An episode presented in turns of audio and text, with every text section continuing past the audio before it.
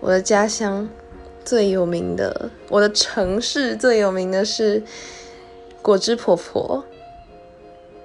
前几年，如果大家有在看新闻的话，应该是会看到的。那个果汁婆婆就是她会在半路拦截你，然后硬把她自己手榨的果汁堆到你的车里面。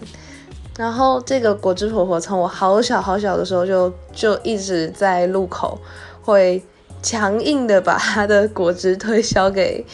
呃，骑机车的行人，甚至连他去敲汽车的车窗，驾驶都不敢把窗户拉下来。他已经真的非常有名了，只是他现在消失好久了，我也没有，就是一阵子都没有再看到他了，也不知道他最近过得还好不好。